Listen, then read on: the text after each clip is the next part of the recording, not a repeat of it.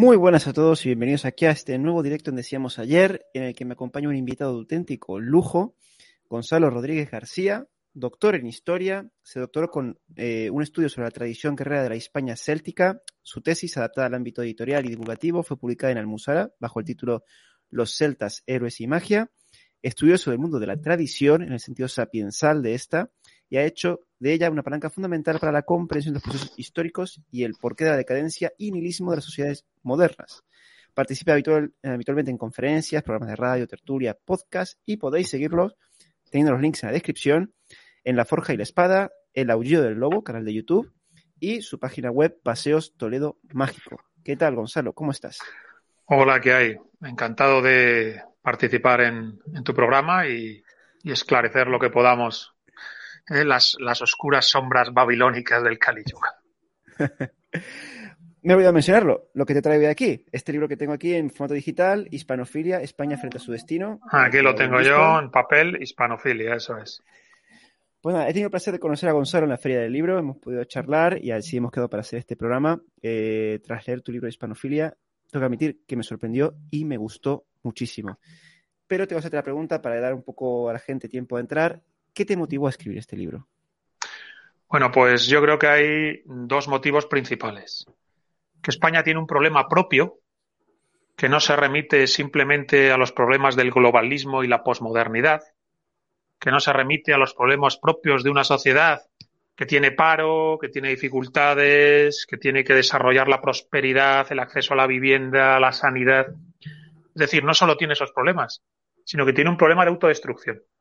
Es decir, hay una corriente política dentro de España que pretende que el proyecto político común se desmonte. Quiere fragmentar el proyecto político común. Entonces, ese es el problema español por excelencia. No tanto el paro, no tanto la autonomía o soberanía energética. Es decir, hay 50.000 circunstancias con las que tenemos que bregar los españoles y el resto de las naciones, y encima en esos horizontes tan oscuros, he dicho, de oscuridad babilónica, del globalismo y, la posmodernidad. Pero es que encima España tiene un problema propio. Y es que hay una parte importante de la ciudadanía española que está completamente ofuscada respecto del sentido y la identidad de lo español y de las distintas regiones y territorios de España, que tiene como proyecto fragmentar, romper el proyecto común.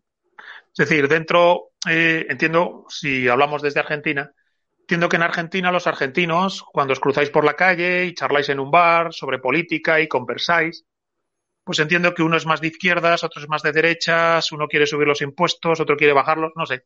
Tenéis los 50.000 problemas propios de Argentina pero ninguno mira mm, por romper el proyecto común.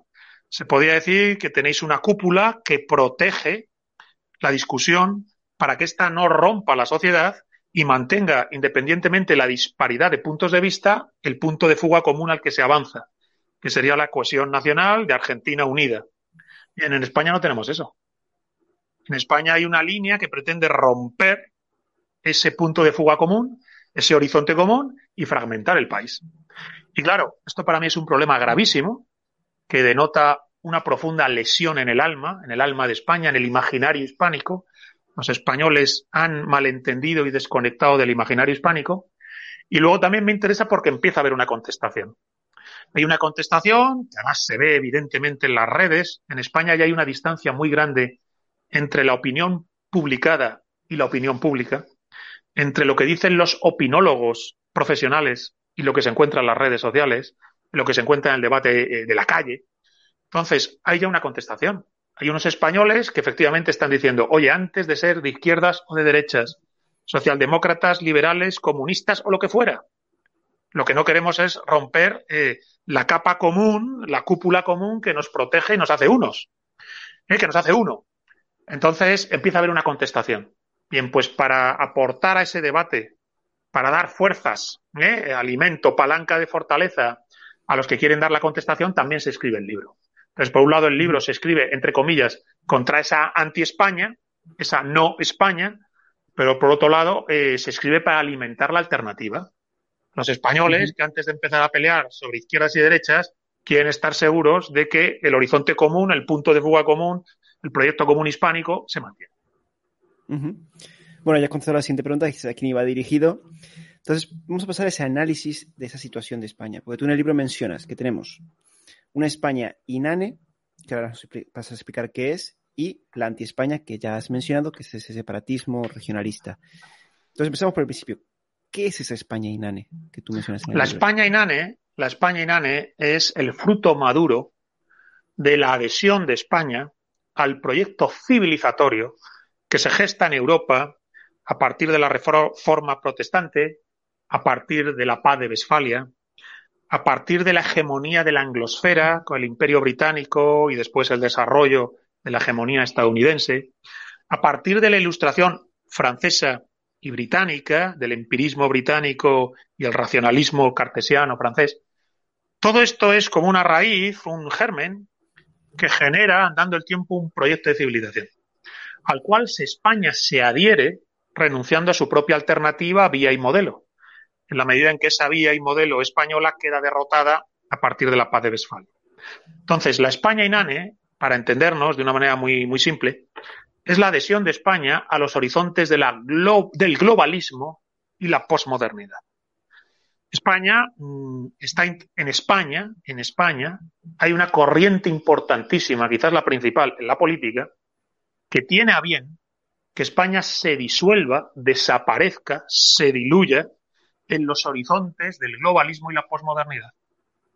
Se podría decir que España, en el ámbito de la España inane, no tiene una idea de país, no tiene una idea de país propia, no tiene una conciencia propia de España sino que solo tiene conciencia de España en la medida en que se adhiere a ese globalismo y esa posmodernidad y en ese escenario se diluye como un engranaje más, una terminal más, un tentáculo más del globalismo. Este problema de la España inane no es único de España. El común de las naciones que llamamos occidentales, de Occidente, de un modo u otro, están afectadas por esta enfermedad.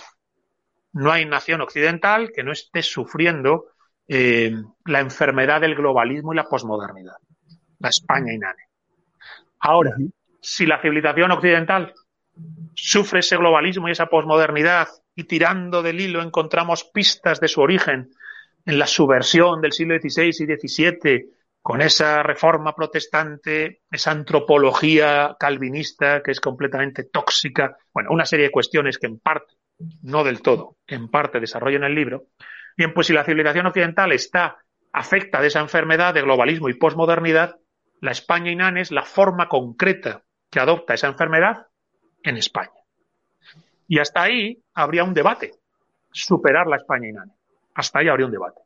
Lo que pasa es que, como he dicho antes, España tiene un problema propio, que no tiene el resto de naciones también enfermas de globalismo y posmodernidad, que es el problema de la anti-España, que en realidad sería una variante de este virus, una variante de esta enfermedad del globalismo y la posmodernidad, una variante autóctona, que es la de la hispanofobia, la negación de España, lo que también podemos llamar la no España, que sería el otro problema que tenemos, que también menciono en el libro.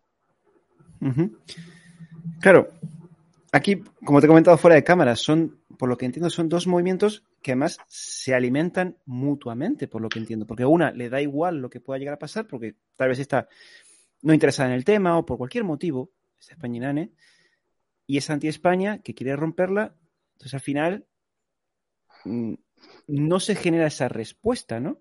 O sea, de estos dos, ¿cómo se claro, Vamos a ver. este círculo vicioso? La anti-España, la anti-España que tiene ese horizonte de fragmentación, balcanización, ¿eh? de destrucción del proyecto común. Eh, abiertamente, eh, algunos próceres de la no España o anti-España hablan de la República Confederal de los Pueblos de Iberia. Directamente levantan la bandera del finis Hispania. Se acabó España. Volvemos a Iberia.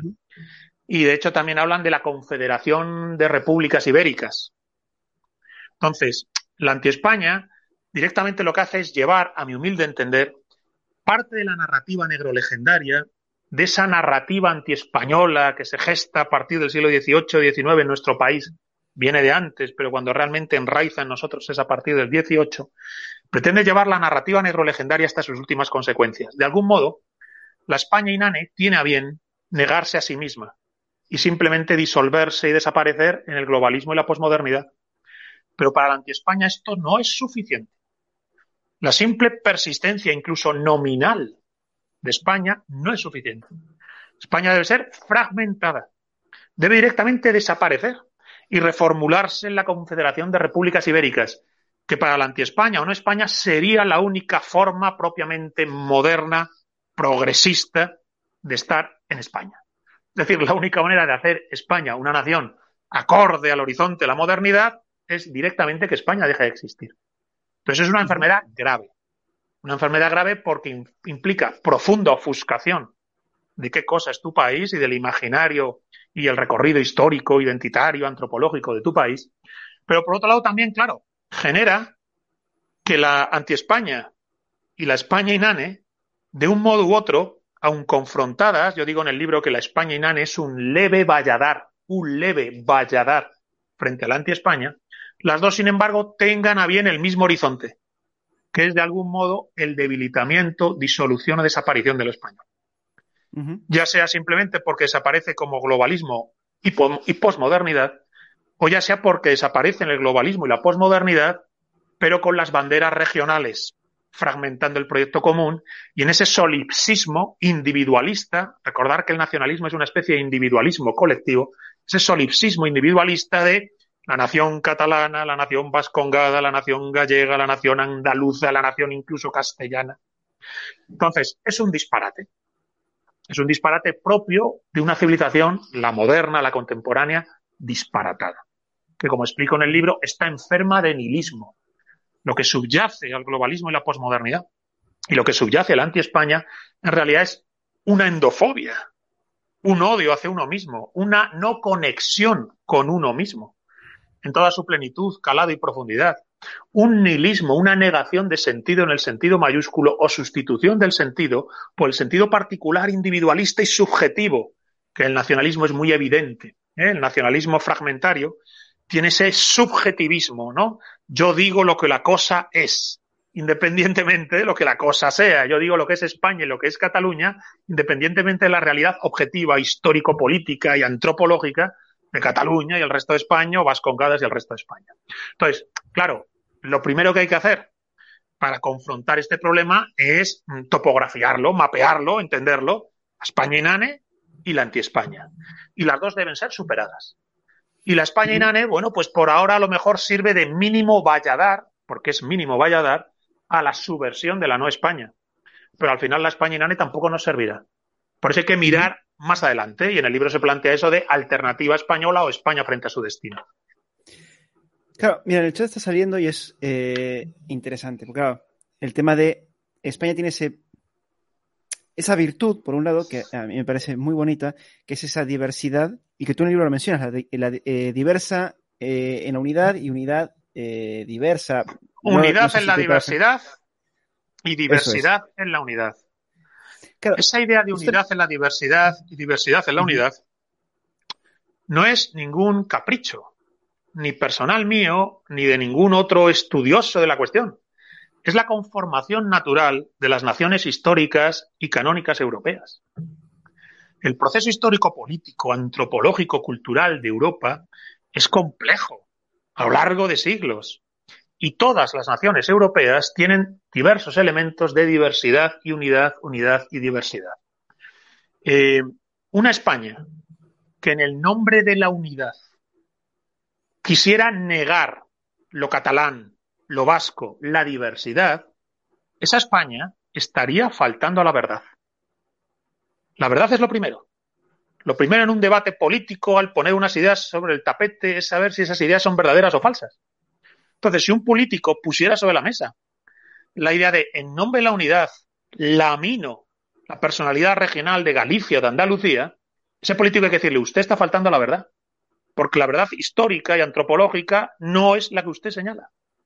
Bien, pues igual que digo eso claramente sobre una unidad unilateral y laminadora, digo que aquellos que en el nombre de la diversidad rompen la unidad también faltan a la verdad.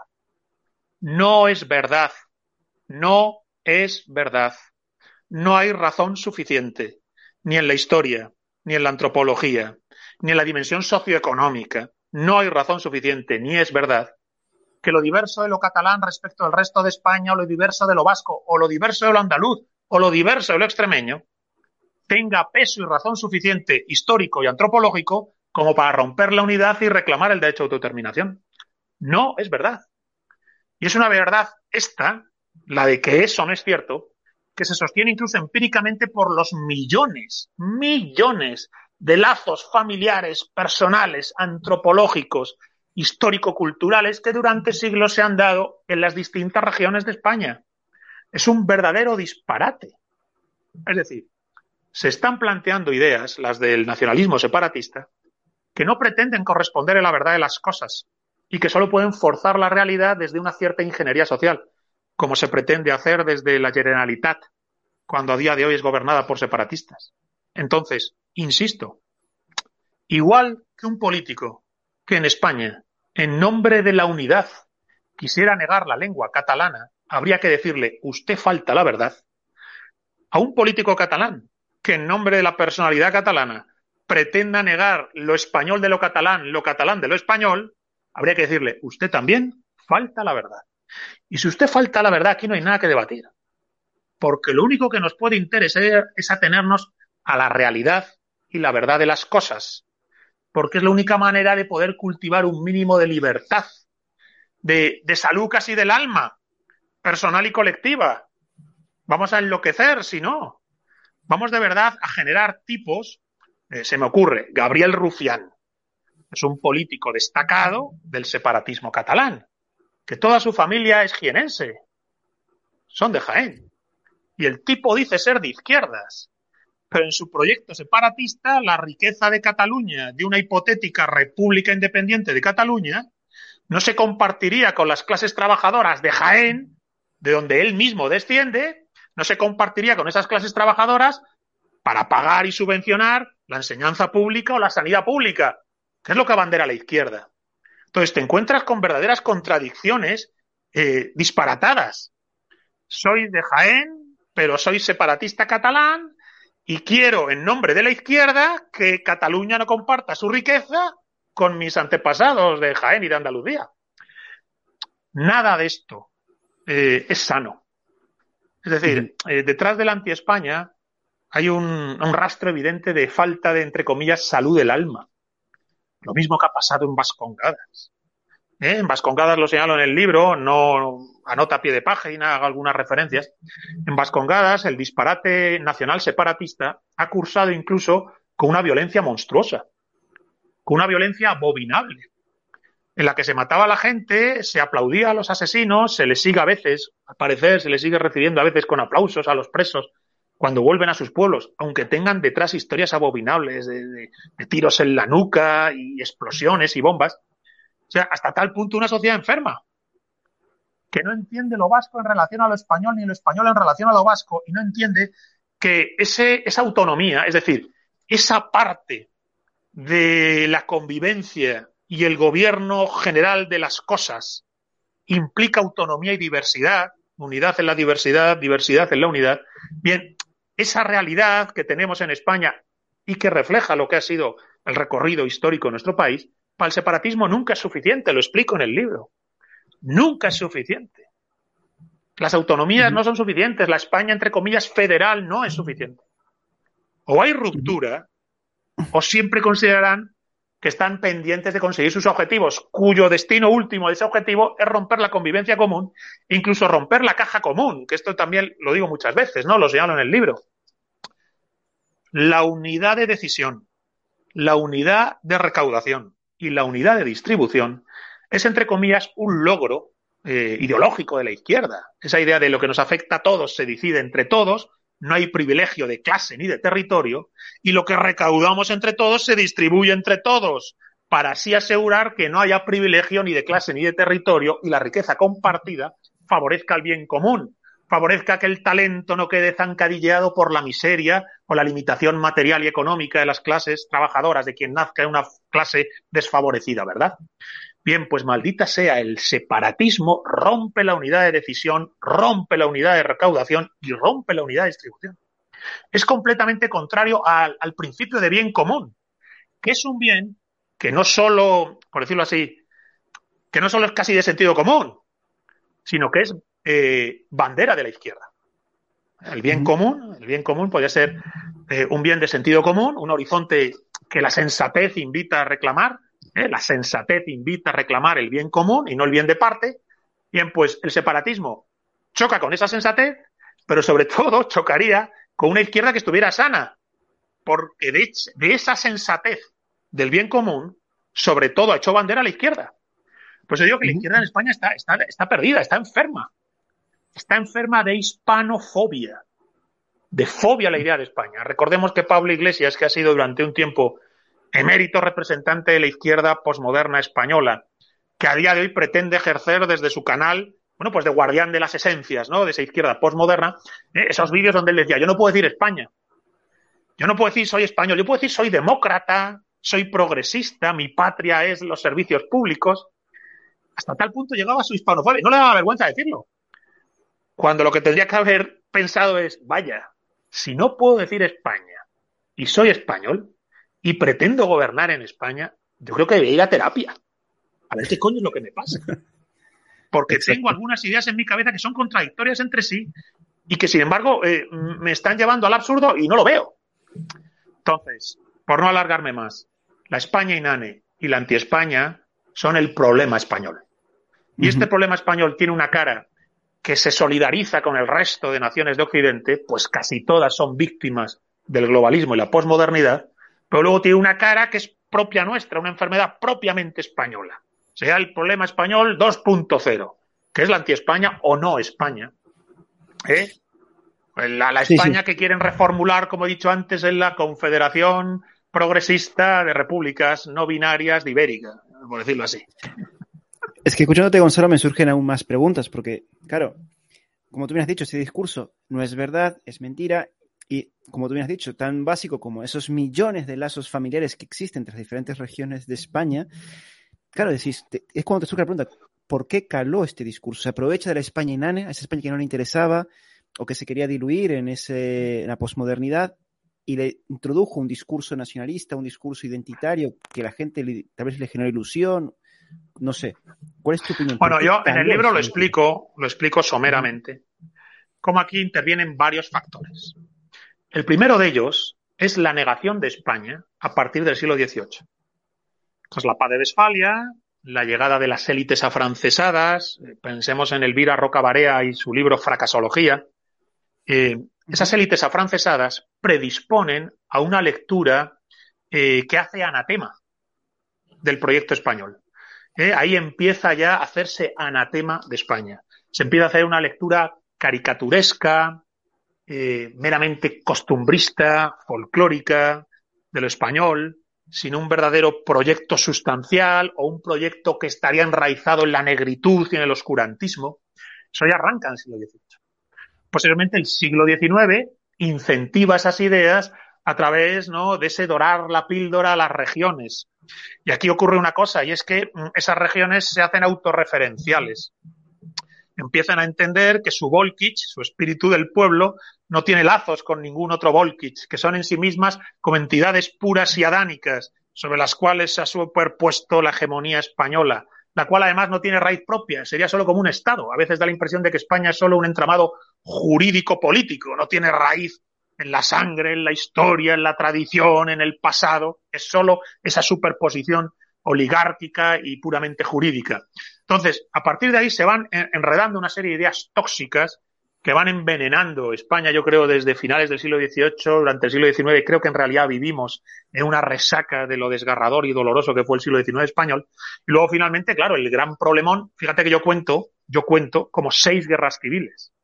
La primera guerra civil es la guerra de sucesión entre austracistas y borbónicos, con los borbónicos que ya rompen en parte el modelo territorial eh, eh, de los Austrias, que es un modelo ya federal, ¿no? Con, con las territorialidades, los fueros.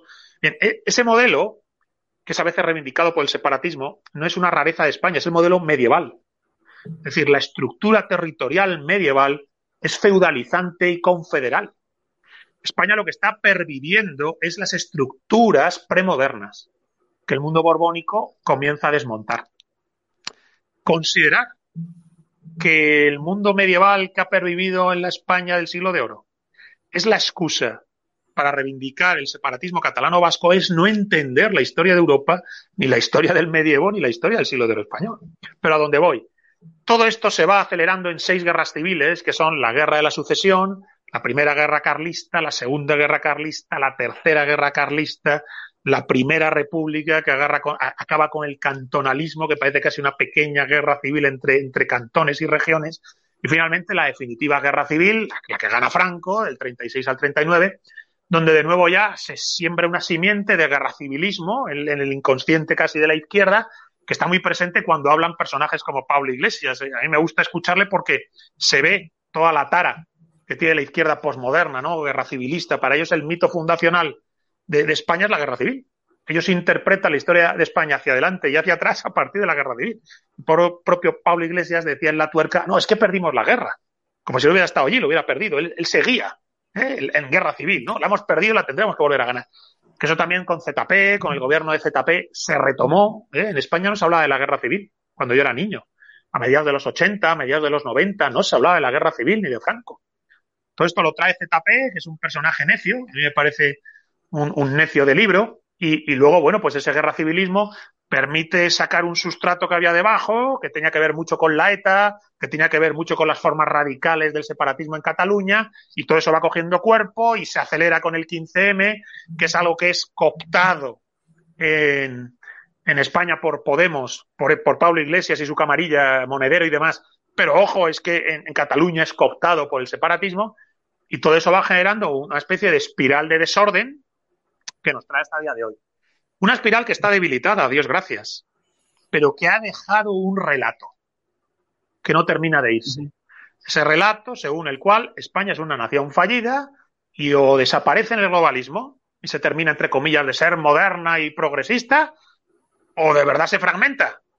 Se separa y, se fragmenta en distintas eh, repúblicas ibéricas, que sería como la forma perfecta de democracia y progreso para los separatistas. Entonces, claro, Frente a esto hay que decir, no, no, vamos a desenredar la madeja. Vamos a desenredar la madeja. Vamos a ver de dónde vienen las cosas. Vamos a ver de dónde viene la narrativa negrolegendaria. Vamos a ver cuál es el papel de esas élites afrancesadas y el discurso borbónico ¿eh? respecto de la España que se encuentran. Vamos a ver cómo quieren hacer anatema de Lope de Vega y de Calderón de la Barca en el siglo XVIII. Ojo, para debilitar ¿no? el, imaginario hispánico cómo ese imaginario hispánico se sigue debilitando a día de hoy. ¿Eh? Señalaba un vídeo en mi canal, en La Forja y la Espada. Tengo el canal de La Forja y la Espada y el canal del Aullido del Lobo. Señalaba recientemente en el canal de La Forja y la Espada como Pablo Iglesias ha dicho, eh, por criticar a Feijó, creo que es, al, al, al, nuevo líder del Partido Popular, de la derecha liberal en España, tecnócrata, ha dicho, no, no, no os engañéis. Feijó es un tío tan de derechas como el caballo de Don Pelayo para desacreditar al rival político en la medida en que le consideran muy de derechas y la derecha es mala, vincula esa derecha al caballo de Don Pelayo. Cuando Don Pelayo sería una figura fundamental en el imaginario hispánico y en cualquier idea de cohesión nacional, es ese principio espiritual de cohesión nacional, donde efectivamente la batalla de Covadonga es un momento fu fundamental y fundacional. Porque como digo, es que, bueno, Don Pelayo podía haberse rendido, podía haberse entregado, podía haber pactado con los moros, Bien, pues no hubiéramos tenido reino de Asturias.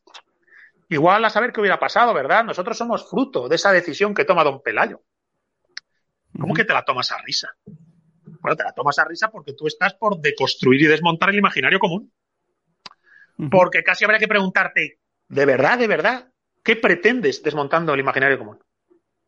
De hecho, me dan ganas, yo no, yo no sé por qué los periodistas no confrontan a veces a, a algunos separatistas o, a representantes de la izquierda filoseparatista, ¿no? Hay que pensar que ha habido una izquierda en España que ha hecho de caja de resonancia el separatismo fuera de Cataluña y Vascongadas. Básicamente Podemos, pero también hasta cierto punto eh, algunos, algunos ofuscados del PSOE, ¿no? Entonces yo digo, oye, ¿qué, qué, qué se adelanta con esto? Es decir, si el horizonte es el bien común, ¿qué se adelanta con esto? Y si el horizonte no es el bien común, explícame qué horizonte es el tuyo porque lo normal sería estar por el bien común.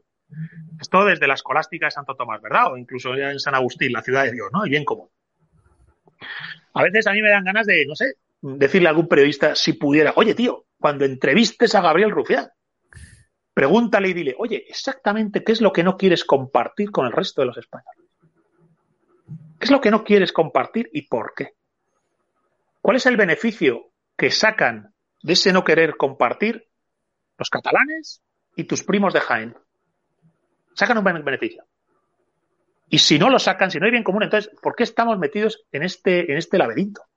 Entonces, todo esto el libro lo subraya, lo desmonta. Si lo has leído, lo voy desmenuzando, lo voy latigando y golpeando porque mi idea es que este relato, este discurso, entre comillas, de la no España y de la España inane, lo que hay que hacer es marginarlo, llevarlo a los márgenes del debate. Hay que conseguir que vuelva a ser lo que tiene que ser una idea ofuscada, que es una idea propia de la marginación política. Cuando una idea es tóxica y venenosa para la convivencia, lo mejor es sacarla a los márgenes de esa sociedad. A día de hoy, en los márgenes de la sociedad, tenemos las ideas sanas que curan, y en el centro de la sociedad tenemos las ideas tóxicas que ofuscan y envenenan. Bueno, has mencionado al PSOE, a Podemos en todo esto, pero desde la derecha política, ¿crees que se está dando una respuesta o se puede dar una respuesta? Claro, eh, la contestación está ya en marcha. Hemos tenido eh, el ejemplo de Vox. Vox es un partido que hasta hace nada entendemos que era un partido de derecha liberal conservadora, una especie de PP 2.0, de Partido Popular cabreado. Bien, pues este Partido Popular cabreado, Vox, que llaman ultraderecha, que llaman fascista, sobre todo y por encima de todo le llaman fascista, no por las políticas liberales que comparte con el PP, sino porque ha decidido dar la batalla cultural que se llama ahora, la batalla del relato. Pretenden reencontrarse con el imaginario hispánico y reconquistarlo y hacerlo parte del, del patrimonio común, de la riqueza común poder decir el reino godo de Toledo es de todos, de toledanos y de barceloneses. Jaime I, el conquistador, cuya tumba está en el monasterio del Poblet, es un lugar que nos inspira y nos habla a todos los españoles, a los de Jaén y a los de Barcelona. Entonces, esa idea de reencontrarse y restaurar un imaginario hispánico, esa idea de dar la batalla cultural del relato, Vox es la que la está dando. En parte ese es su éxito. Es decir, el éxito de Vox se basa en que frente a la algarada separatista y la intentona ¿no? de modificar el status quo identitario español de Podemos y el separatismo, Vox ha entrado en ese debate, que el PP no entraba, acomplejado en su horizonte de tecnocracia, globalismo y mera posmodernidad. Entonces, la ventaja de Vox ha sido esa. Y el propio Pablo Iglesias en cierta medida lo sabe. Cuando dice el auge de la extrema derecha es porque hemos venido Podemos y, el separatismo. Digo en parte lo sabe porque a mí me gustaría decirle no. El auge de Vox no tiene que ver con Podemos y con el separatismo. Tiene que ver, perdón, el auge de Vox no tiene que ver con Podemos y el separatismo. El auge de Vox tiene que ver con que las ideas de Podemos y el separatismo pretenden romper el imaginario hispánico común, el principio espiritual de cohesión nacional. Por eso, por un lado, te ha surgido una derecha liberal conservadora que da la contestación, pero en las redes está bollante, quien se mueva en Twitter y en las redes lo ve, hay una izquierda que lleva la contestación. Es decir, hay gente joven, pero con la cabeza muy bien amueblada desde su ángulo de la izquierda, que están diciendo, precisamente porque soy de izquierdas, me opongo a desmontar el imaginario hispánico común y me opongo al separatismo. Claro, esto es lo que más teme el separatismo en la izquierda posmoderna española lo que más teme es una izquierda que levante la bandera de la justicia social y la bandera de España. Claro, les llaman neorrancios, les llaman rojipardos, les llaman criptofranquistas, pero da igual. Las adjetivaciones que pretendían cancelar el debate, usted es un fascista, usted es de extrema derecha, usted es un neorrancio, usted es un rojipardo, esas etiquetas ya no sirven. Porque la gente dice, ponme la que quieras, pero no tienes razón si yo soy de izquierdas, no puedo estar del lado de la descomposición de, la sociedad que suponen los paradigmas postmodernos, ni de la fragmentación del bien común que supone el separatismo. Entonces, desde la izquierda ya se empieza a dar una contestación. Cuanto más se dé esa contestación de la izquierda, peor lo van a pasar eh, tanto en, en la anti-España como en la España inane. Es decir, una izquierda capaz de levantar la justicia social como bandera, unidad de decisión, unidad de recaudación, unidad de distribución, y al mismo tiempo levantar la bandera de la unidad española y decir viva el caballo de Don Pelayo, ¿eh? eso es algo que sería inédito, pero que tendría una repercusión en el panorama político español tremenda. Y lo temen. Y bueno, pues por eso están poniendo las etiquetas, ¿no? Que si rojo y pardo, que si leches. Pero desde el otro lado, desde la derecha, ya se ha dado esa contestación. El éxito de Vox, Vox no tenía representación parlamentaria. Sería un partido diminuto, estaba en los márgenes, ¿eh? la marginalidad. Y ahora tiene 50 diputados. Bien, pues eh, esos 50 diputados en gran medida son fruto de que Vox ha dicho, yo sí voy a dar la contestación en el relato, en la batalla que llaman de las ideas o cultural. Y voy a decir, estoy en contra del separatismo. El separatismo no se puede tragar. Por supuesto, bienvenida a la diversidad de España. Yo lo señalo en el libro una y otra vez. unidad en la diversidad y diversidad en la unidad. Es que esa es la configuración tradicional propia de cualquier nación europea. Todas tienen esos niveles de diversidad y unidad, centralidad y territorialidad. Todas. Es fruto del proceso natural de historia, culturas y pueblos que ha tenido Europa. Entonces, unidad en la diversidad y diversidad en la unidad. Pero igual que quien en nombre de la unidad quiere negar Cataluña, hay que decirle, no tiene razón, no se lo vamos a consentir. Quien en nombre de la diversidad, afirmando Cataluña, quiera negar España, habrá que decirle, no tiene razón, no te lo vamos a consentir. Exacto. Bien, por volver un poco al esquema que tenía pensado, porque la verdad que, Gonzalo, con tu eh, generas más preguntas a medida que vas hablando, que es muy interesante. Tú en el libro mencionas que no crees que la solución a estos problemas puedan venir de, ideologías como el liberalismo o el comunismo. ¿Por qué? Claro, yo lo que digo es que la situación que tiene España, tanto conforme a la enfermedad de la España inane, como conforme al cáncer de la anti-España, no se resuelven afinando las herramientas ideológico-políticas de la modernidad. Es decir, no es afinando el liberalismo que se sale de esta. No es afinando el socialismo que se sale de esta. No es afinando el comunismo que se sale de esta. No es afinando el anarquismo, el fascismo, me da igual. Las tres mm, ideologías matriz de la modernidad serían liberalismos, socialismos, nacionalismos. De ahí surgirán después comunismos, anarquismos, fascismos, nacionalsocialismos. Bien, ninguna de estas ideologías nos va a servir porque todas beben de unas mismas fuentes que ya están erradas en su punto de partida, que es la negación de la cosmovisión espiritual del hombre, la vida y el mundo. En todas ellas está presente ese germen de subversión que supuso la reforma protestante, la herejía protestante, en la cual se saca de la ecuación que en el hombre haya argumento espiritual, haya, entre comillas, chispa divina haya gracia suficiente, que decían los teólogos del siglo de oro español, para contestar a Calvino y a Lutero. Y en el momento que se saca de la ecuación la dimensión espiritual, se deja uno de hacer cargo de la realidad.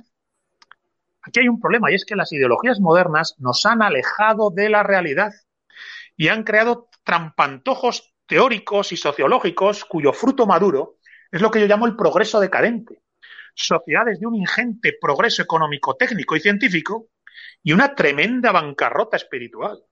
La sociedad moderna es la sociedad de la neurosis, la ansiedad, la depresión, el insomnio. Lo digo en este libro y lo decía en el libro del poder del mito, hablando del papel del mito y la leyenda en la configuración de la tradición y la identidad. La sociedad moderna es una sociedad que ante todo se va a caracterizar cada vez más y vamos, yo creo, a partir ya incluso de las redes sociales y del uso que necesariamente se le tiene que dar con los paradigmas que manejamos, Vamos a una sociedad eh, de enfermos mentales, de lesión profunda de la salud mental. Entonces yo digo, ojo, es que cuando tú pierdes pie en la realidad, resbalas y te caes y te golpeas. Y la realidad es que el ser humano vive de manera natural y espontánea durante siglos en una cosmovisión espiritual que deriva de una experiencia radical que, que no se puede evitar tener, ¿no? Eso de frente a qué cosa está presente la presencia humana en el mundo. ¿Frente a qué cosa estamos presentes? La muerte, la vejez, la enfermedad, la contingencia, la miseria, la maravilla, la belleza. El mundo te interpela a nivel espiritual. A nivel espiritual, que no estoy haciendo aquí referencia a una fe en la otra vida, que yo la puedo tener, o en una fe en Dios, que yo la puedo tener. Estoy diciendo que la vida te interpela a nivel espiritual porque te va a confrontar a la muerte de tus padres, de tus seres queridos, a la enfermedad, al error, a la frustración, al sinsentido, a la necesidad de luchar contigo mismo para gobernar un cuerpo-mente que te alienan y te zancadillean.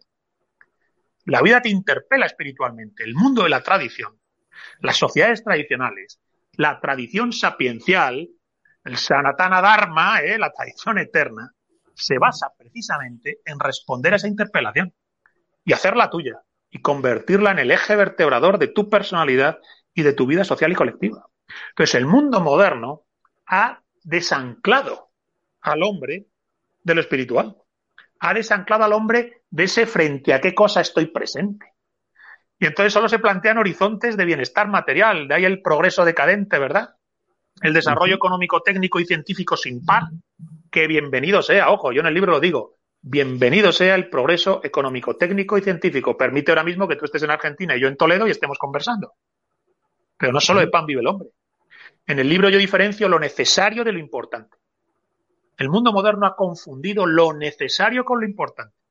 Y no son lo mismo. Lo importante es donde te juegas el ser o no ser. Lo necesario es lo que necesitas para vivir. Pero cuando mueres, tú no puedes responder a la muerte diciendo, tuve lo que necesitaba. Necesitaba una casa, necesitaba comida, necesitaba ropa. Tuve comida cara, tuve una casa grande, tuve ropa cara. Bueno, todo eso puede ser necesario. No uso una palabra menor. No lo desprecio. Fíjate lo que he dicho. Lo necesario. Respirar es necesario. Pero tú no vienes al mundo a respirar. Comer es necesario. Pero no puedes justificar al ser humano porque coma. En lo importante es donde te juegas el ser o no ser. El mundo moderno niega lo importante. Y cree que todo se reduce a lo necesario. Confunde lo importante con lo necesario. Entonces, las ideologías modernas, liberalismos, socialismos, nacionalismos, son siempre fruto de esa herejía primera, de esa negación primera, que la teología española del siglo de oro llamó la gracia suficiente, eh, que es un, corpus teórico que desarrolla la, filosofía española del siglo de oro, es un corpus teórico para confrontar a Lutero y a Calvino. Yo aquí digo eh, que desde tiempos de, la cultura clásica, ¿no? La arete griega, la virtus romana, el culto al héroe de la tradición céltica y germánica. Todo eso remite a una misma idea que los teólogos en España llamaron la gracia suficiente. La justificación del hombre frente al arquetipo del santo y el héroe. Justificación que el mundo moderno saca de la ecuación. Vale. Bueno, pues hay que responder a eso, a, a esa desviación, volviendo entonces a ese pilar de la tradición, a esa gracia suficiente. Por eso digo que hay una alternativa española. La alternativa española no es sino reencontrarnos a través de nuestro pasado con lo que a día de hoy podemos llamar, ¿eh? Alexander Dugin llama el logos de Apolo. Fíjate qué bonito, el logos de Apolo. La vertical desde lo alto que ordena el mundo. ¿Eh? eh Heráclito. Dice, hay un logos que lo ordena todo. Hay un logos detrás de todas las cosas. Puedes hacerte uno con él. Y eso te permite saber quién eres y te permite ser libre y ser fuerte. Ser sabio, ser fuerte y ser libre. En todas estas ideas que están en la tradición sapiencial, que están en Platón y los neoplatónicos, logos de Apolo, ¿no? Se podría decir que el logos de Apolo es, ante todo y por encima de todo, una articulación ¿eh? en la filosofía de Platón. Bien, pues todo esto es lo que el mundo moderno literalmente ha mandado a la mierda. Eh, eh, el horizonte que manejamos ahora, hemos pasado, fíjate, del héroe al santo, del santo al pequeño burgués y del pequeño burgués me atrevería a decir que hemos llegado al paria. La tradición del Sanatara Dharma, el paria es aquel que es simplemente una compulsión de apetitos. El paria en teoría sería la casta más baja porque en él solo hay compulsión. Solo hay, por decirlo así, un estómago, un pene o un órgano sexual, una vagina y un bolsillo. Y el ser humano es básicamente estómago, bolsillo y órgano sexual. Vaya, yo creo que eso es lo que es a día de hoy la civilización contemporánea. Por eso digo, ojo, todo este tema que trato sobre la cuestión española remite a un problema de fondo más grande, que es la civilización del nihilismo. Vivimos en la civilización del nihilismo. Y la forma concreta que está adoptando la civilización del nihilismo en España no es solo la España inane, que tiene paralelo y parangón en el resto de Europa, sino que es también la no España. Pablo Iglesias diciendo, para discutir a un político de derechas, este tío es más de derechas que el caballo de don Pelayo. Pero ¿qué adelantará nadie lesionando y deconstruyendo el principio espiritual ¿no? de, cohesión nacional. Que tienen esas ideas, que son históricas y a su vez legendarias, que tampoco se entiende esto, que historia y leyenda van de la mano, que las dos cosas son una manera de hablar de la realidad del pasado, que Covadonga fue una batalla engordada por la leyenda y la tradición, pero fue una realidad histórica en la que un señor, don Pelayo, y los que se le juntaron, Astures, Cántabros y restos de la aristocracia goda, tomaron una decisión radical, de la cual derivamos a día de hoy nosotros.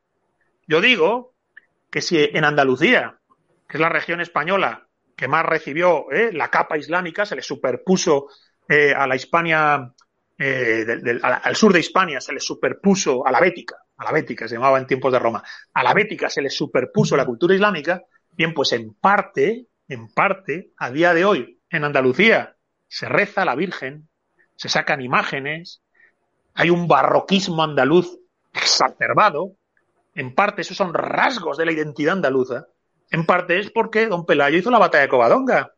Pues el mundo islámico no practica el culto a ninguna diosa, a ninguna virgen, a ninguna mujer divina y sacra. Que la mujer es un principio de feminidad sagrado, ¿verdad? Y, menos aún, eh, el mundo islámico reza a una mujer y la reza en formas de madera y de esculturas, ¿no? Como en la Semana Santa de Sevillana. Ostras, es que la cultura andaluza, en parte, es lo que es, porque hubo Covadonga y hubo eso que llamamos reconquista. Pues no podemos hacer esa deconstrucción absurda y endofóbica. Conmigo que no cuenten. De hecho, yo predico justo lo contrario. ¿Eh? Entonces me gusta decir, viva el caballo de Don Pelayo, bendita sea la batalla de Covadonga. Bien, la verdad que Consuelo, me encanta la forma que tienes de explicarte, porque usas conceptos complejos y difíciles de, de seguir y después también formas muy sencillas de comunicar y al final se entiende el mensaje, lo cual te lo agradezco muchísimo. Entonces, durante este último discurso has planteado el origen del problema, que es esa subversión eh, protestante, protestantismo, que saca la gracia divina del ser humano, pero también eh, creo que en el libro lo mencionas, que introduce ese subjetivismo radical, ¿no? De que la, persona, eh, sin importar la objetividad, ella se define a sí misma y define lo que tiene a su alrededor solo por su propio punto de vista. Esto, la autodeterminación, la autodeterminación de la subjetividad. Eso es. Un rasgo característico de la civilización del nihilismo. Es así. Conviertes eh, a tu yo mm, fenomenológico, a tu yo psicoemocional, le conviertes en una especie de Dios, en un ídolo. Y él te va a decir lo que son las cosas. No hay un intelecto puro que observa y ve las cosas, no hay una conciencia, sino que hay un yo. Hay un yo psicoemocional que se expresa y se reclama a sí mismo como jefe supremo. Entonces viene la autodeterminación de la subjetividad, que es un rasgo característico de nuestro tiempo. Mientras que en la cosmovisión tradicional, en la tradición sapiencial, el yo psicoemocional es el vehículo en el cual vive el alma, es el carro y los caballos que debes conducir. En el mundo moderno, ese carro y esos caballos tienen identidad propia. Dicen lo que son las cosas. La realidad no existe per se, sino que existe según tú dices o piensas esa realidad. Entonces, claro, esto, es un disparate. Yo me acuerdo, mi maestro Antonio Medrano, que en paz descanse, falleció hace relativamente poco, tenía un libro maravilloso sobre el liderazgo y él decía que la primera virtud de quien quiera ser gobernante de sí mismo es la objetividad. El limpiar y refinar eh, mente y corazón de todo lo que no sea la realidad que es confrontarla a pecho descubierto. Bien, pues mm, el mundo moderno hace justo lo contrario. Identifica sentimientos con opiniones, puntos de vista, sensibilidades con lo que la cosa es. Por eso, en parte, el nacionalismo separatista. Yo en el libro lo señalo cuando ves en las redes o hablas con algún separatista, he podido hablar con algunos en, en Internet, te dicen cosas tan, no sé, es que yo no me siento español es que yo solo me siento vasco, yo solo me siento catalán. Yo digo, ¿y qué tiene que ver aquí lo que tú sientas o no sientas con lo que son las cosas? Claro, esto se ha trasladado a muchos ámbitos de la sociedad. Pensemos en, la autodeterminación de género. Según lo que tú sientas o consideres de ti, eres. ¿Eh? Solo falta que lleguemos a la autodeterminación de especie. Me siento perro, soy un perro, ¿no? No lo eres. Da igual lo que tú sientas, da igual lo que tú pienses. Es decir, la verdad te hace libre, y la libertad per se no te hace verdadero. Esto, esto no lo digo por decir, eh, lo he señalado ya en alguna otra conversación o, entrevista. Rodríguez Zapatero, que he dicho que para mí, bueno, yo creo que es un necio, igual me equivoco, me parece que es un hombre profundamente necio. Él, de manera así como muy solemne, como con un aire mesiánico, porque a veces tenía como un tono mesiánico en su manera de hablar, dijo, se os dijo que la verdad os haría libres. Pues yo os digo que la libertad os hará verdaderos. Y hace la subversión total del paradigma tradicional a un paradigma posmoderno. Entonces, claro, si la libertad te hace verdadero, la libre expresión, el libre albur de la subjetividad te conduce a la verdad. Por eso habrá que dar derecho a autodeterminación a quien lo pida. Es decir, el derecho a autodeterminación no necesita de razón suficiente. No habrá que apelar a la antropología o la historia. Si simplemente se siente y se pide, adelante con él. Claro, esto es un es una locura. Es entrar en un mundo que no puede sino descomponerse y autodestruirse. Bien, pues yo digo, no. La verdad te hace libre. Eh, la subjetividad no se puede autodeterminar y está sometida a la, observación lúcida y desapasionada del intelecto, al cultivo de la conciencia, ¿eh? del darse cuenta y ver, del ver. Bien, pues, claro, es que en España hemos cruzado líneas que son absolutamente disparatadas. Recientemente ha salido la noticia de que un juez ha autorizado a un niño de ocho años, a un niño de ocho años, su reconocimiento legal como niña. Es decir, sería un transexual. Y yo digo, bueno, pues no digo que este niño, yo qué sé, pueda llegar a ser transexual o a saber, ¿no? Pero hostias, está en la edad en la que todavía creen los Reyes Magos y se da ese paso eh, por parte de un juez. Como si de verdad eh, no sé, no, no, no, no se podía poner pie en pared y hacer una especie de observación paciente, paciente, serena, templada de las cosas. Como si siempre tuviéramos que alimentar una subjetividad que reclama y pide. Bueno, pues en parte la sociedad moderna se basa en eso. Entonces, bueno, me he alargado y no sé si me he ido por las ramas, pero efectivamente la autodeterminación de la subjetividad como un rasgo propio de la modernidad que enraiza ya en la herejía protestante, ¿no? Cuando la energía protestante saca completamente de la ecuación la idea del espíritu. ¿Eh? En el sujeto no hay nada. El sujeto simplemente, como dice Lutero, es una puta que a veces la monta Dios y a veces la monta el diablo. Bien, entonces, por ir afinando y ya llevamos casi una hora, claro, tenemos esta alternativa del protestantismo. Vamos a dejar para el final la alternativa española, que me parece muy interesante la tesis que planteas. Pero claro, también tenemos la otra vía, que es el Islam. ¿Por qué tú en el libro defiendes que esta tampoco es una, claro, una vía adecuada. Claro, yo señalo, eh, apelo a la sala de batallas del Escorial. En la sala de batallas del Escorial, si tenéis oportunidad de verla, yo creo que deliberadamente, muy bien pensado, se ven dos victorias españolas frente al Islam y frente a la Europa subversiva. ¿eh? a la reivindicación nacionalista francesa y, en cierta medida también a la reforma protestante, no exactamente, pero bueno, la Europa subversiva y el Islam, ¿no? Son como dos, dos zonas con las que tiene que, dos frentes, dos frentes que tiene que combatir la España del siglo de oro. Y digo, que en Europa subversiva, la negación de la gracia para la reivindicación de la subjetividad, del yo subjetivo, del yo entronizado, genera al final el nihilismo materialista, el mundo moderno. Pero es que el Islam se basa en una misma negación.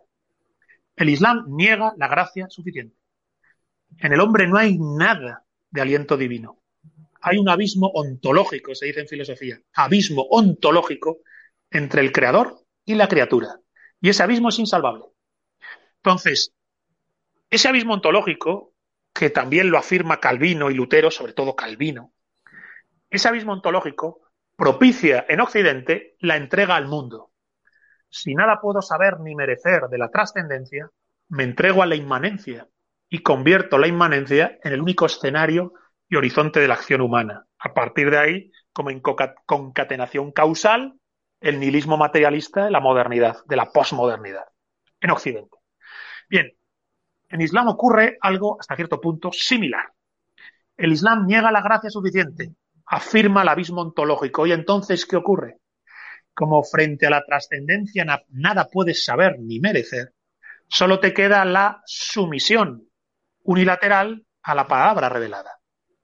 Dios ha dictado a través de Alá todo lo que debes hacer. No hay necesidad de razonar, no construyamos un derecho civil ni un derecho penal. Todo ya está dicho. En el Corán y su derivación en la Sharia surgen lo que yo llamo los obsesos de Dios o el nihilismo religioso. Como frente a Dios nada puedo saber ni merecer y el abismo ontológico es insalvable, lo que me queda es el sometimiento unilateral a la palabra revelada, el puritanismo y el integrismo religioso. Y fijémonos que la herejía protestante, en primera instancia, generó integrismo y puritanismo. Pensemos en Calvino, en los presbiterianos, en el puritanismo estadounidense, cuando van allí los, los puritanos a Nueva Inglaterra y acaban gestando la civilización estadounidense. Entonces, el puritanismo, el integrismo religioso, es el primer paso natural del abismo ontológico, de la negación de la gracia. Si el abismo es insalvable y en el hombre no hay nada de aliento divino, no hay nada de arete, si el logos de Apolo se rompe, ¿eh? si no participamos del logos de Apolo, ¿qué nos queda? Bueno, pues entregarnos al mundo, al modo del nihilismo materialista de Occidente, o entregarnos a la palabra revelada de manera unilateral y obsesiva, como ha ocurrido con el salafismo. Recordar que el salafismo es la versión integrista que pretende que el Islam no se desvíe y reconducirlo al Corán y, la Sharia.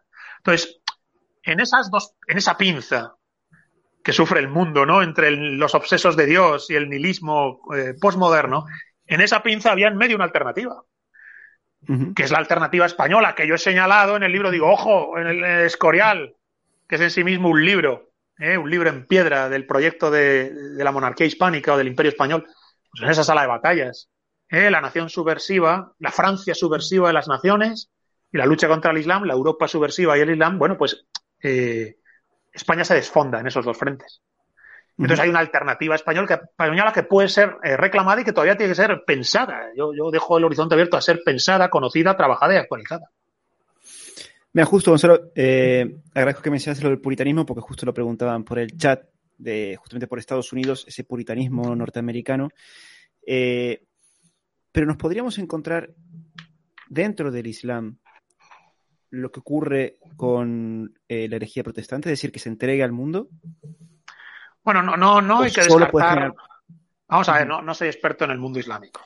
Yo entiendo que básicamente lo que ha capitaneado, lo que ha capitaneado en los últimos años el Islam ha sido no tanto un ayorllamiento, es decir, una apertura hacia Occidente y sus derivas espurias, que también, como sobre todo un salafismo. Recordar que al parecer eh, salafismo etimológicamente significa regreso o integridad de la doctrina. Entonces, el Islam ha tendido a eso, puede seguir avanzando en direcciones, no sé, más integrismo, pensemos que hemos llegado a ver una cosa completamente, no sé, el Daesh. Madre mía, ¿verdad? Entonces, no sé hacia dónde puede avanzar.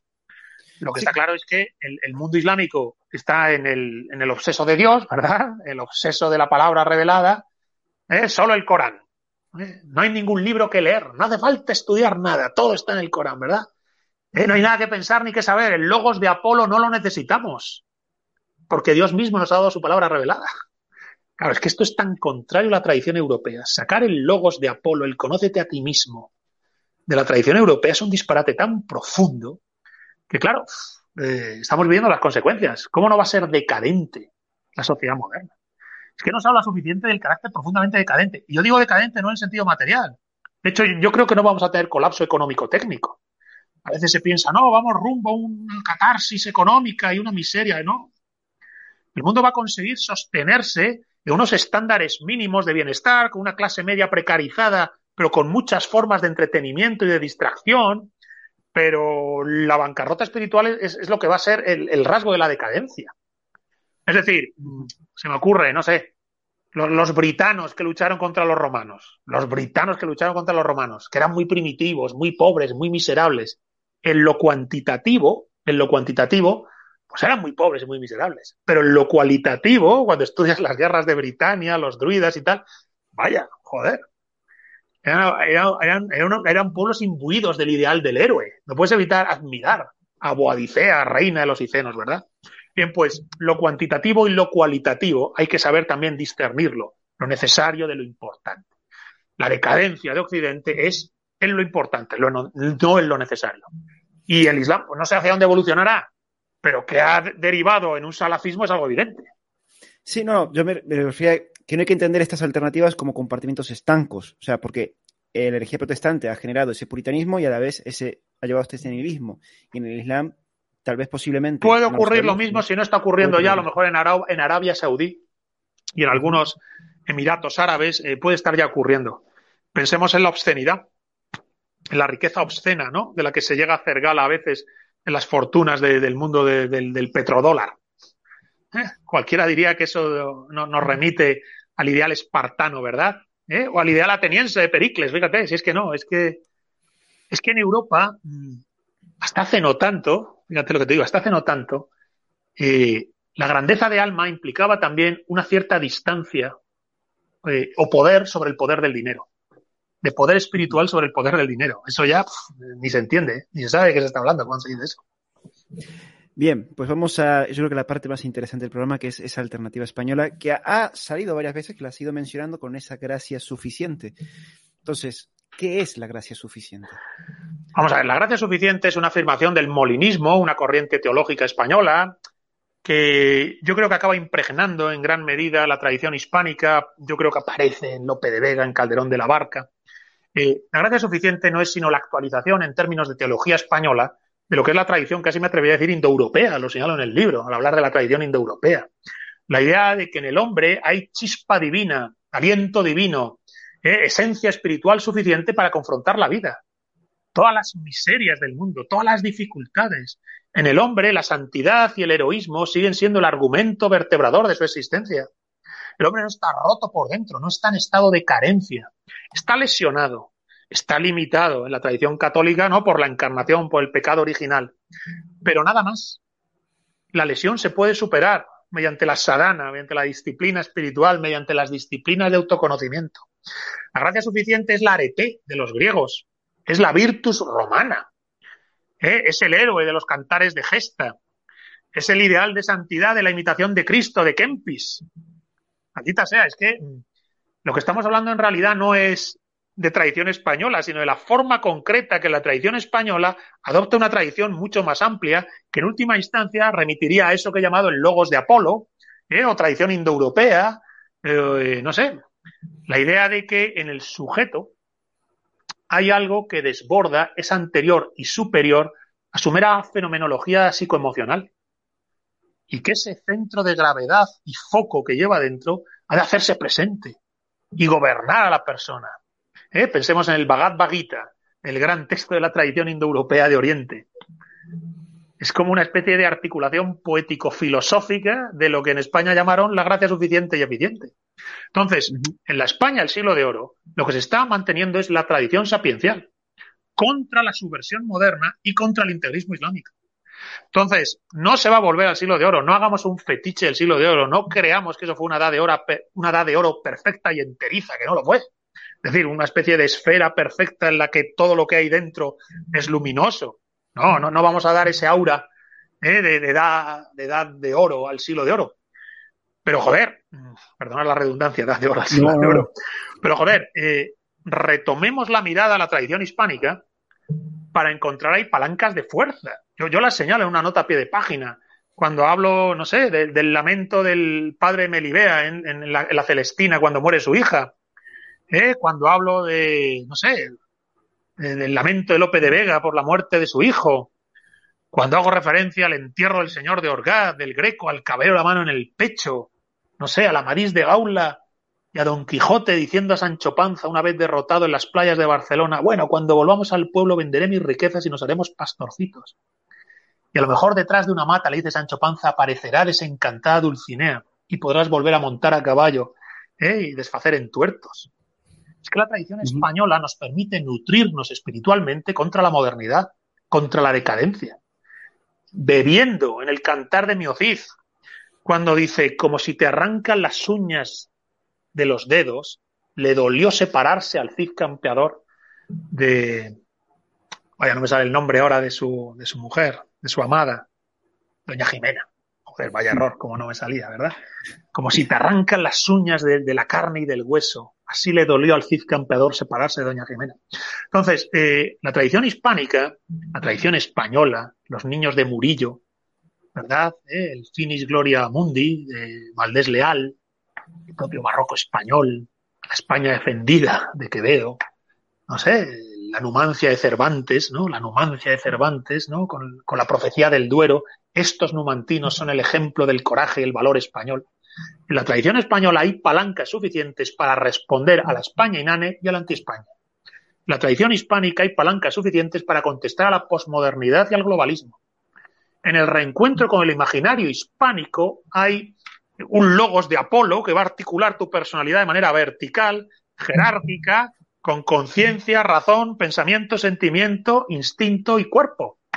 Vas a poder cabalgar el tigre que decía Julius Ébola. Entonces, la alternativa española es ante todo una contestación en primer lugar espiritual. Para no ser el sujeto descompuesto, mutante y en proceso de, de, de, de decadencia que propone la posmodernidad. Entonces, hay alternativa española al mundo moderno. Y esto no significa hacer un fetiche del siglo de oro. No, no significa hacer un fetiche del, de, de, Calderón de la Barca cuando dice al rey la hacienda y la vida se deben dar, pero el honor es patrimonio del alma y el alma es solo de Dios. El honor es patrimonio del alma y el alma es solo de Dios.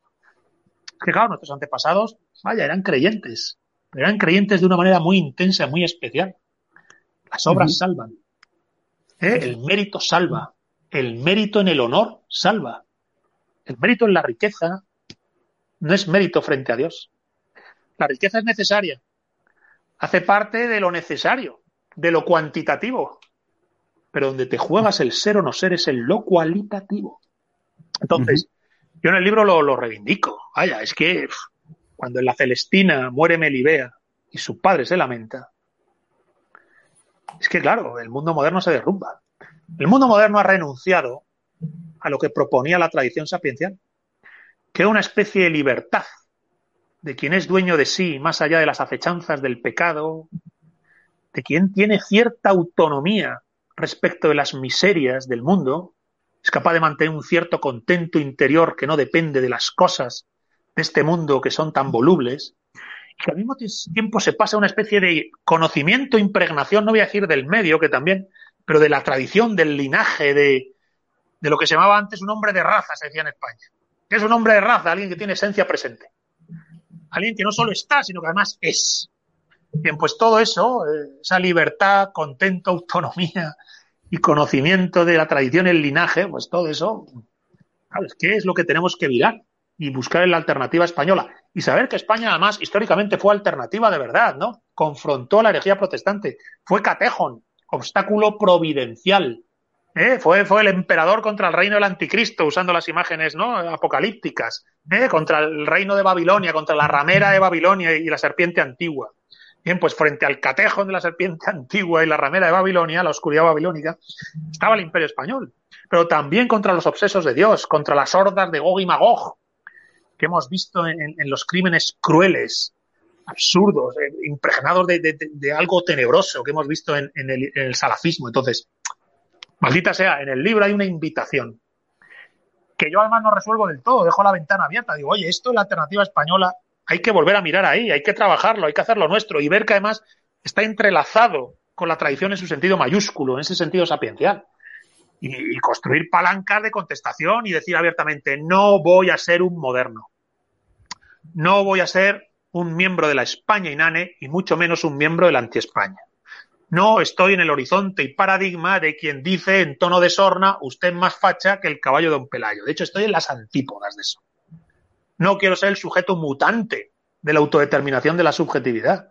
No, no, no quiero. No quiero la descomposición ni la decadencia, primero de mi persona, mi salud mental, y luego de una sociedad en torno mío que está en putrefacción. Y que yo pretendo, precisamente, si no ya salvarla porque la putrefacción no tiene marcha atrás, sí generar escenarios ¿eh?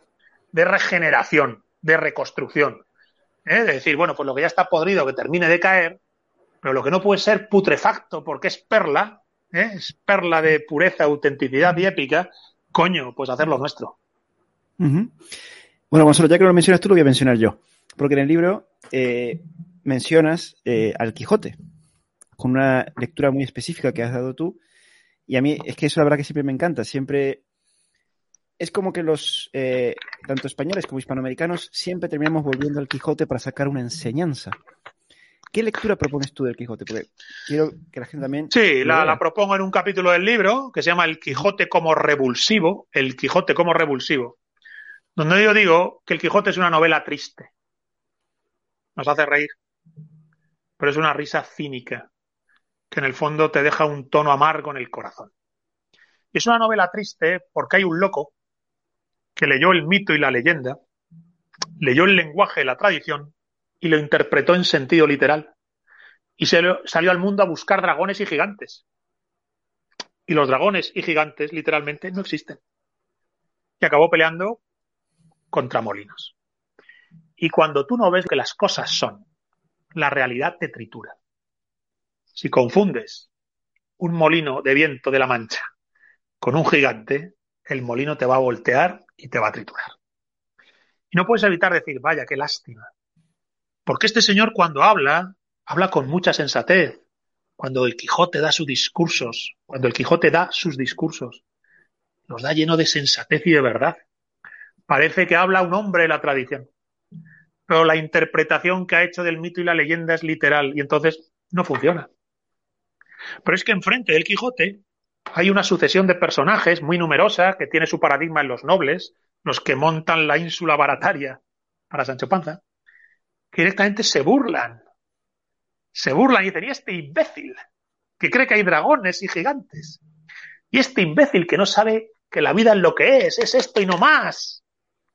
Entonces, entre el cinismo descreído y nihilista de los que se burlan del Quijote y el idealismo disparatado, enloquecido del Quijote, entre los que se burlan de él y el delirio disparatado del Quijote, parece que se pierde el camino de en medio, que es el que salva y redime, es el que dice, el mito y la leyenda son verdad, pero son verdades del espíritu.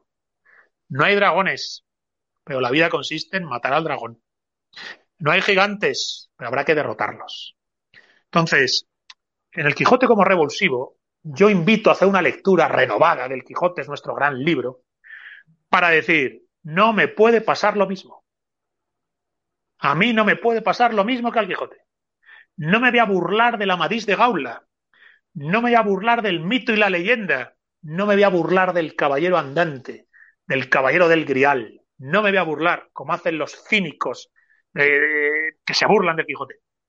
Pero no voy a enloquecer y creer que hay un dragón escondido debajo de una montaña al que debo derrotar para rescatar un tesoro. Literalmente eso no va a pasar. Yo lo voy a entender de verdad. Yo voy a entender de verdad el mensaje de la tradición, que apela a las verdades del espíritu, que no pueden ser contenidas en un laboratorio ni en una fórmula matemática, y que por tanto requieren de una especie de conciencia espiritual, de marco y cosmovisión espiritual propio de la tradición. Entonces yo no voy a enfermar ni de cinismo ni de locura. Y voy a entender que la llamada al heroísmo de la Madrid de Gaula es el único camino posible para una vida dotada de sentido. Voy a conseguir liberarme del error de Don Quijote y del nihilismo de los que se burlan de él. Para mí ese es el revulsivo del Quijote. Leerlo diciendo, vaya, donde Don Quijote se equivocó, yo no fallaré. Y donde los necios se burlaban de él, yo les despreciaré. Ese es el revulsivo del Quijote. Y es una palanca de fuerza y de contestación tremenda frente al mundo que tenemos, que anda, bueno, pues completamente enfangado de nihilismo, cinismo y necedad.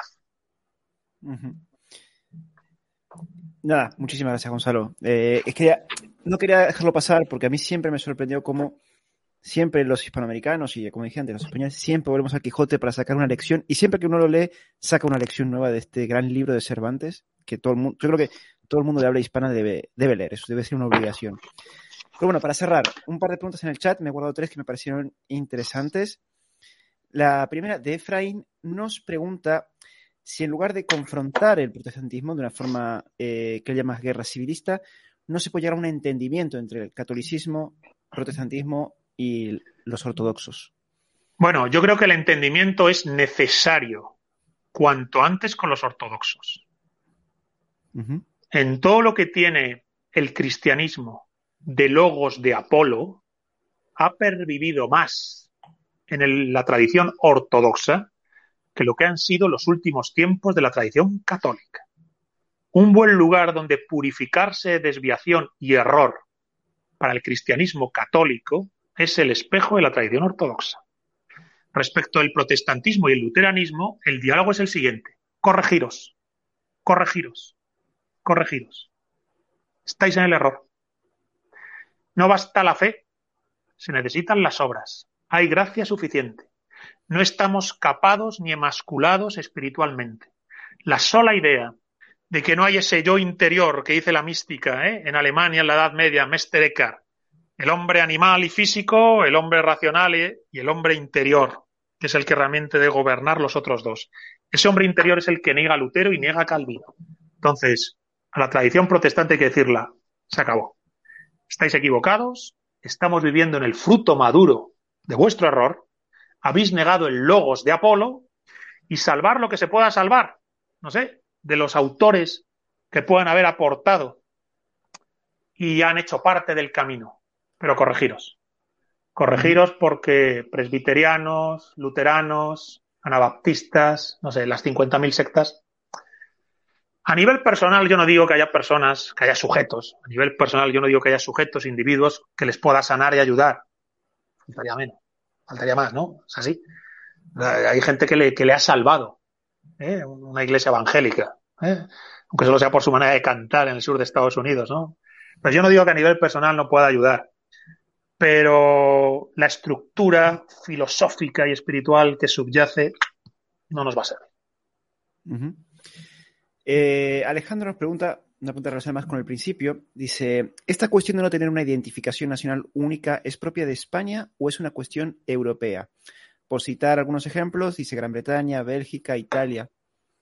Bueno, yo creo que todas las naciones han tenido esa diversidad. Piensa en Baviera, piensa en los frisios, ¿verdad? En los Países Bajos, Frisia, eh, en la propia Italia del Norte, tan distinta de la Italia del Sur, en el proceso histórico y antropológico, ¿no? Cuando estudias el Valle del Po, la Galia Cisalpina, es la Galia Cisalpina, recordad que el norte de Italia es la Galia Cisalpina. Milán era una ciudad celta, antes de ser conquistada por Roma, ¿no? Y luego, sin embargo, Sicilia al sur.